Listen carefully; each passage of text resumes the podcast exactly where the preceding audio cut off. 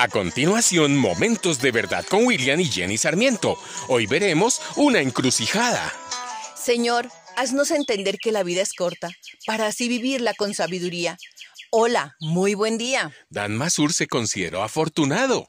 El resto de la gente lo consideraría un chiflado.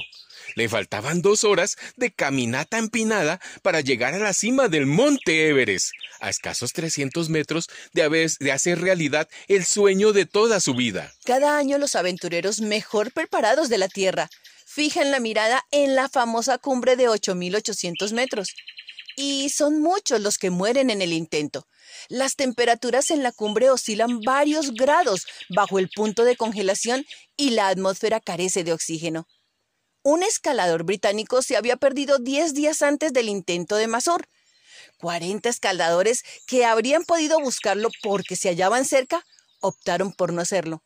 Pasaron de largo en su avance para llegar a la cima. Sin embargo, Masur se sentía con suerte. Junto a dos de sus colegas ya alcanzaban a divisar la cúspide tras varios años de planeación y seis semanas escalando.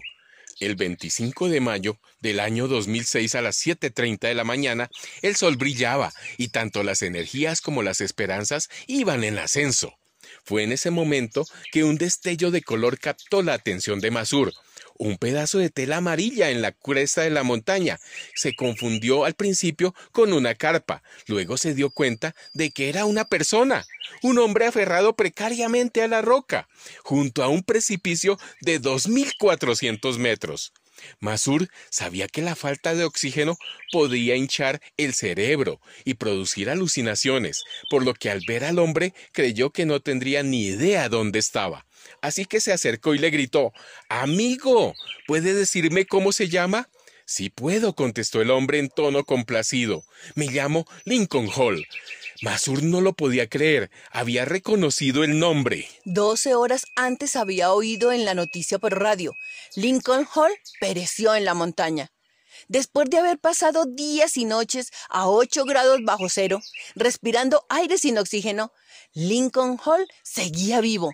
Masur estaba cara a cara frente a un milagro. También tenía frente a él una decisión que tomar. Cualquier intento de rescate conllevaba riesgos profundos. El descenso ya era bastante peligroso sin contar con el peso adicional de Hall. Además, ¿cuántas horas de vida le quedaban? Nadie lo sabía. Los tres escaladores podían sacrificar su Everest por una causa perdida.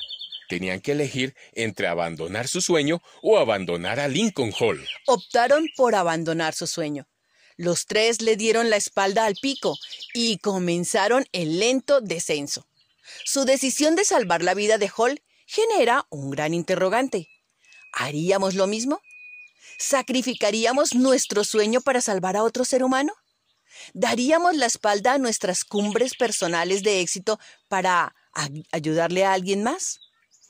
Estas son las decisiones de encrucijada que tomamos a diario no en el Monte Everest con otros aventureros, sino en nuestros hogares con nuestro cónyuge, con los hijos, en el trabajo con los colegas, en las escuelas con los amigos y compañeros. Siempre nos enfrentamos con decisiones grandes y pequeñas, pero todas igualmente significativas, porque tienen que ver con quién va primero, nosotros o ellos. Por ejemplo, cuando el padre elige la mejor escuela para sus hijos por encima de una transferencia para avanzar en su carrera. Cuando la hija universitaria decide pasar sus días libres con su mamá enferma en un hospital. Cuando renuncias a sueños personales por el bien de otros. Cuando obras de esta manera, Cristo dice que te estás negando a ti mismo. Mateo 16 dice, si alguno quiere venir en pos de mí, niéguese a sí mismo y tome su cruz y sígame. Esto es el ingrediente más importante de un día grandioso, la abnegación. Para concluir nuestra historia, Lincoln Hall sobrevivió el descenso del monte Everest. Gracias a Dan Masur y sus compañeros, pudo volver a ver a su esposa y a sus hijos en Nueva Zelanda. En una entrevista de televisión le preguntaron a la esposa de Lincoln, ¿qué piensa de los rescatadores, de los hombres que sacrificaron su sueño para salvar la vida de su esposo? Ella, tras intentar varias veces con lágrimas en los ojos, finalmente dijo, Bueno, ellos son seres humanos extraordinarios. Y concluyó, el, mundo necesita más personas como ellos. Esta historia nos invita a reflexionar. Si supieras que hoy es tu último día, ¿harías lo mismo que estás haciendo? ¿O quizás amarías más? ¿Darías más? ¿Perdonarías más? Si es así, hazlo entonces. Perdona y da como si fuera tu última oportunidad de hacerlo.